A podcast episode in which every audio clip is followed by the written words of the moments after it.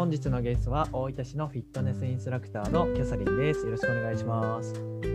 お願いします。はい、ね、はい、あのキャサリンってね、あの呼んでるんですが、えーとまあ歴とした日本人でしたというね、まあ、そんな出落ちになってるんですが、キャサリン、あのこれ本名なわけないですよね？はい。違います。ああ、やっぱやっぱ、ネうん。で実際の名前は、はい、えー、キャサリンこと大分のフィットネスインストラクターキャサリンこと高橋真由美と言います。あ、まゆみさんでしたね。はい、よろしくお願いします。でも、お願いしでもまあ、ますはい、ここからはキャサリンとね、呼ばせていただきたいんですけど、まず、まずなんでここ、はいキャサリンにつけたんですか、これ？はい、あの高橋って名字は日本で3本の指に入る多い名字で、うんでもう真由美もありきたりで、であのセミナーとか行った時に覚えてもらいやすいでないかなと思った時にあの昔先輩が使っていたあそういえばキャサリンとかなんか使ってたなと思ってよしこれにしようと思ってキャサリンにしましたそこからもうずっと定着しておりますなかなかのつわものですね。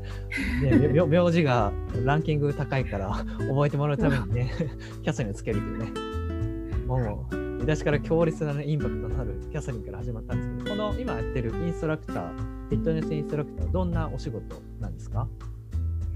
はいクラブのスタッフとしてあの活動をしているのでジムだったりあのプールだったりでいろんなレッスンをしたり体の使い方をあの指導する傍ら自分でもスタジオを持っていてそちらの方でも運動のあの体を動かす、まあ、同年代の女性が多いんですけどその指導そちらの方でも指導してます。おおー。ごめんなさい、あの同年代ってあの言ってたので、これは、ね、年齢とかは言っちゃってよければ、な何何歳代になるんですか？あの藤原紀香と同じ49歳です。女性に言わせてしまいました、ついにね。ありがとうございます。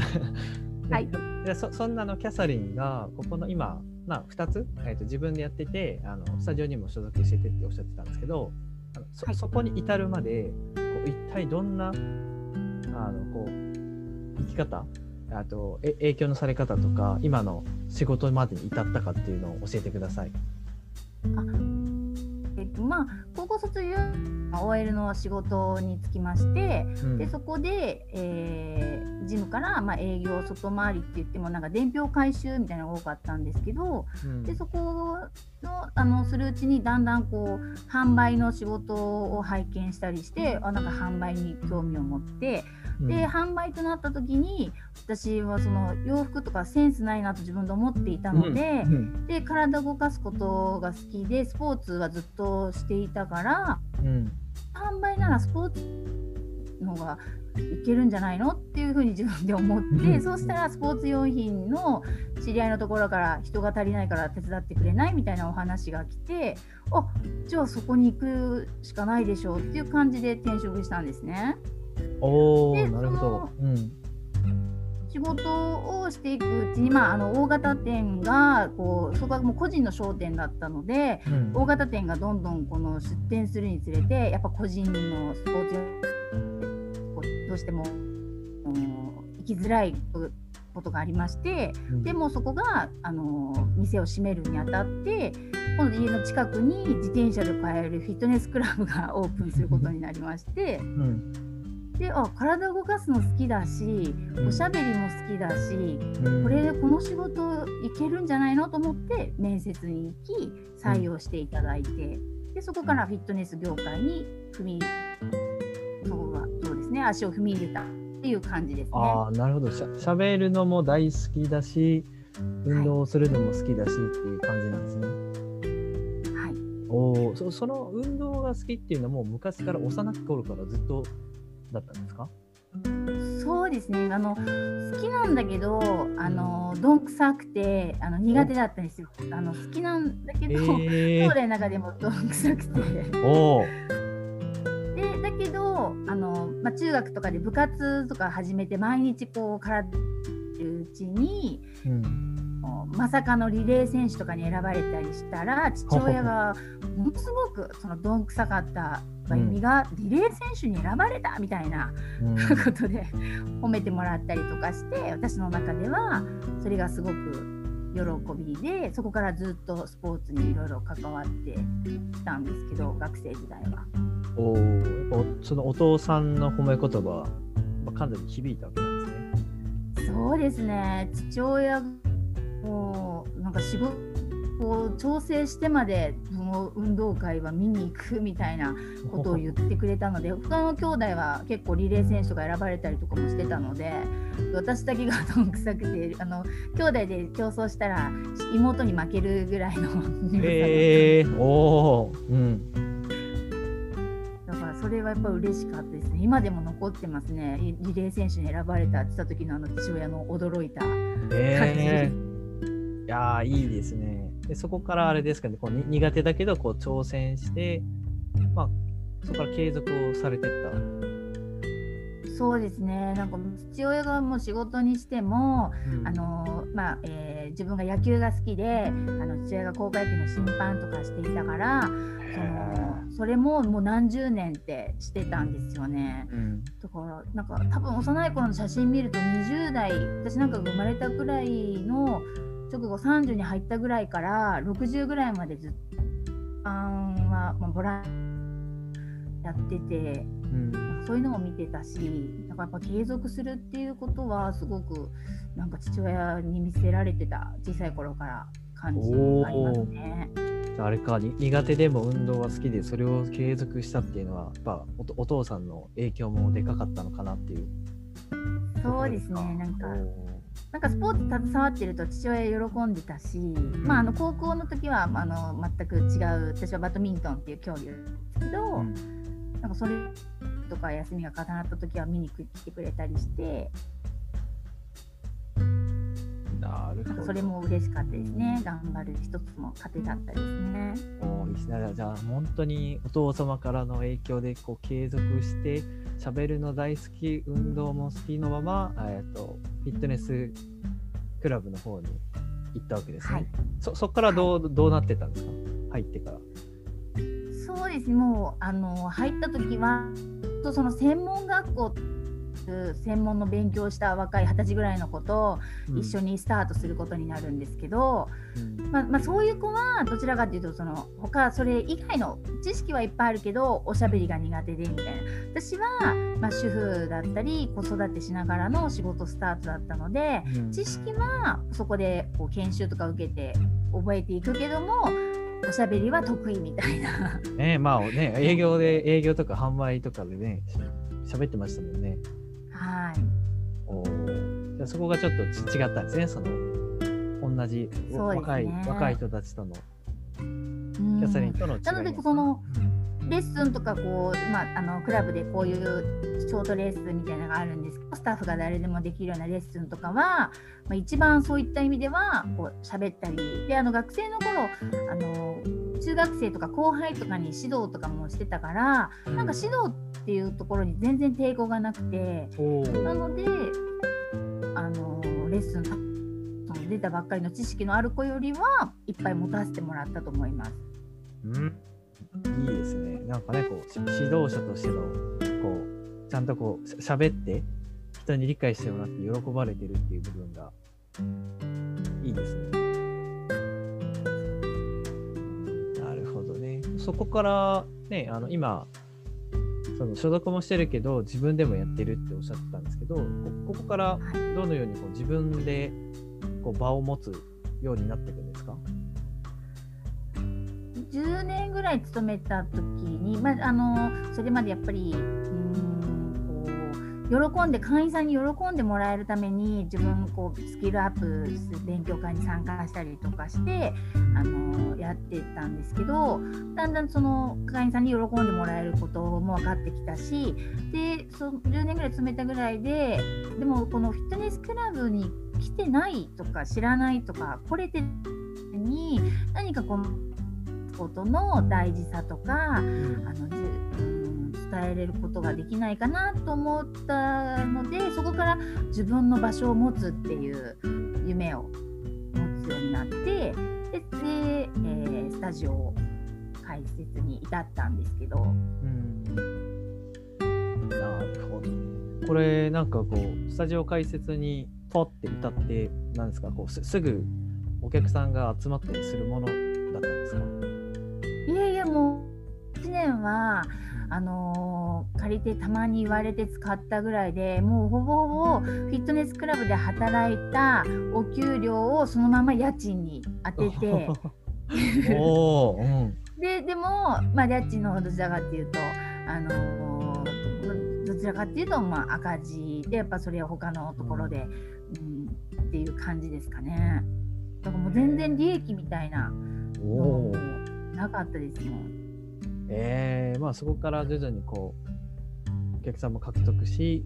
プラスに転じててっていうそんな感じなんですかね。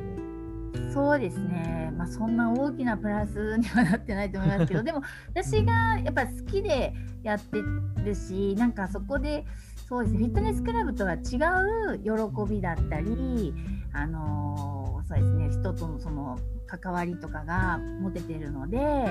なんかまあそこは、まあ、もっとねあの利益につながるようになっていくのがあるんでしょうけどまあでもがもうコロナの影響でもうやっぱりフィットネスってクラブもあのクラスターとか出たりしたからみんな敬遠したしねやっぱりこうね不不要不及のところではその運動ってしなくても別に出て行ってしなくてもっていうのになるからあの1年間はちょっとね大変だったとはあるんですけど。うんまあ、でもやっぱり手放さずに頑張れてるっていうのはフィットネスクラブの大勢とは違う少ない人数うんバれるっていうところに私は喜びがあるかなと思います。ああいいですね。でも本当にねこう今のお話を聞いてて、ね、運動好きから苦手だけど好きから始まり喋り得意好きから始まり見事融合されて人に喜ばれてるっていう感じですね。なるほど。これはいいですね。じゃあそんなあのキャサリンはこれからどうしていく予定なんですか？間あのちょっと前まで私の中で目標は70まで現役でフィットネスインストラクターってできるなって思ってたんですけど、はい、うん新聞で大きく多分なんか健康食品かなんかのチラシで90歳の現役おそらく最高齢インストラクターみたいなのを見て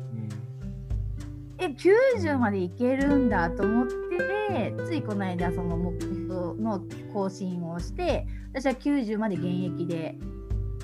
あのーっていうでその体も90まで動かせる体自分もありたいし少しでもそういう人を増やす活動をしていきたいと思ってます。ああ、いいですね。もう、もう全然ね、なんかあの、僕が知り合ったインストラクターね、もうこんな続けれないから、なね、こう、こう50、60何歳で終わりよとか言ってる人も聞いたことあるので、それとはもう全く違いますね。逆ですよね。はい、生涯現役よっていう。そうですね。いや、面白いな。ね、こんなね、あの、キャサリンのね、あの、まあ、次のね、回ではね、こんなキャサリンが実は、あのこんな面白い視点で、あのこの指導者として考えているよっていうことをね、こう教えてくださるので、また、あの次のテーマでもよろしくお願いします。はい、はい、じゃあ今日はキャサリンありがとうございました。ありがとうございました。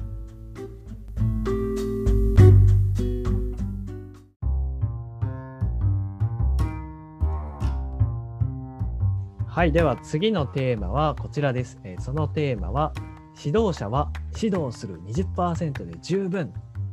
というようなね、あの話題になります。これ、えー指導者って、まあ、名前からこうパッとね、多分世間の方のイメージするのが、いやいや、指導者だからめっちゃ指導するもんでしょ？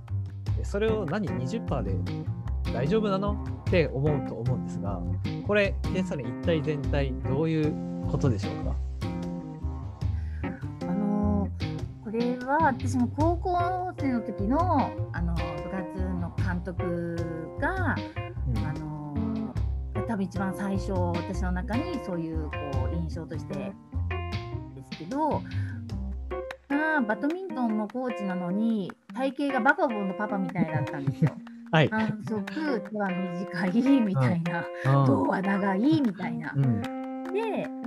だけどでその方はバドミントンをしてて一流ではなかったんですよね。うん。うんもうそういう、あのーね、バドミントンにしては不利だし足短いし、うん。で足を短くても桃田ぐらいの跳躍力があれば、ね、そこそこの選手になったんでしょうけどそれもなかったから、でその先生がい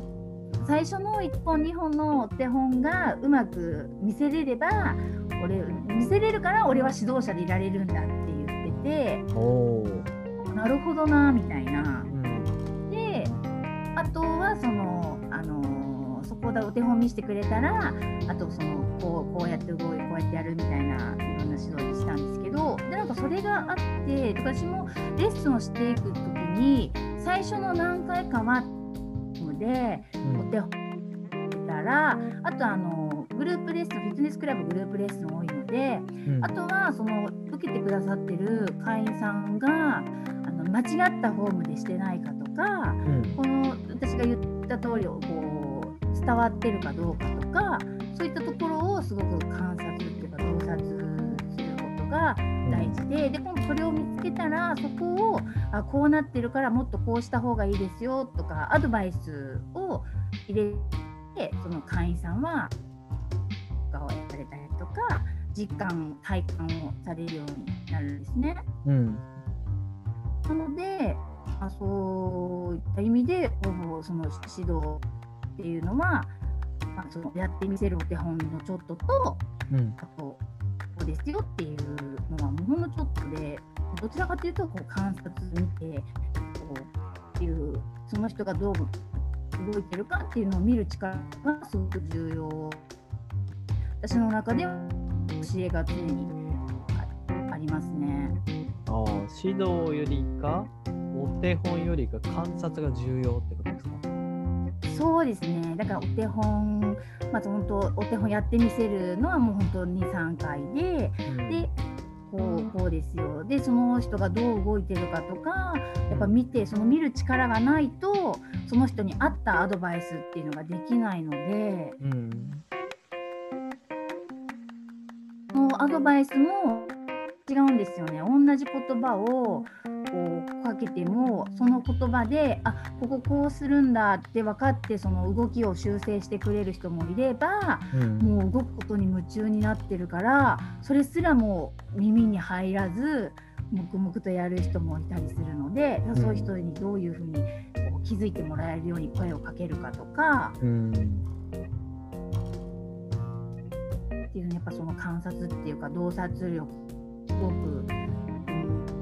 上では占めてることが多いかなと思いますね。ここれ、ね、ひ比率で言えばまあ指導20%ってまあ、冒頭でのテーマでもあったんですけど、まあ、もしはい数値で表すとするなら残りの、まあ、手本何割何パーセント観察何パーセント指導20%っていうふうに話すならばどどんな比率になって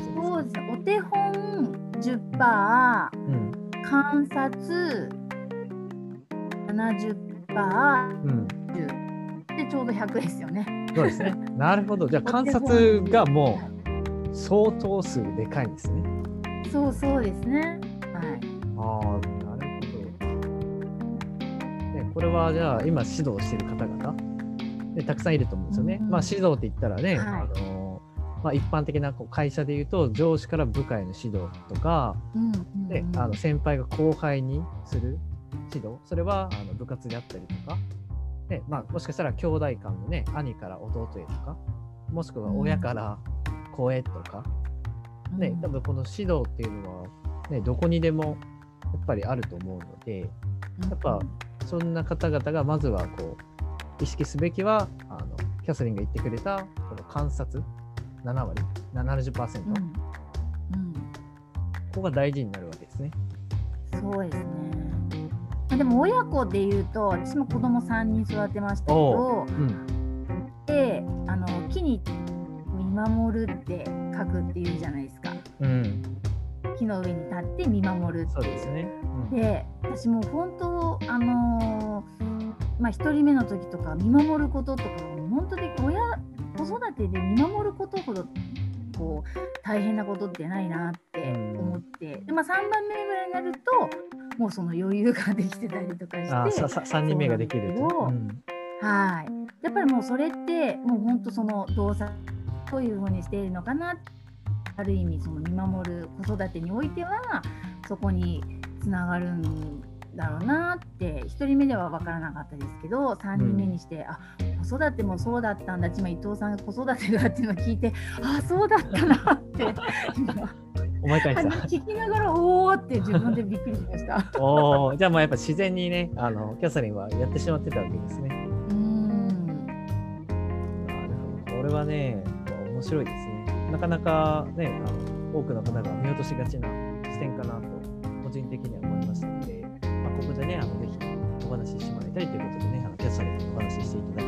まあ、聞いてる方はね観察という項目をねぜひ忘れないように指導、ね、はい、していただければなと思います。はい、ということでね、はい、はい、今日は今日もゲストにあの貴重なテーマでのお話ありがとうございました。こちらこそありがとうございました。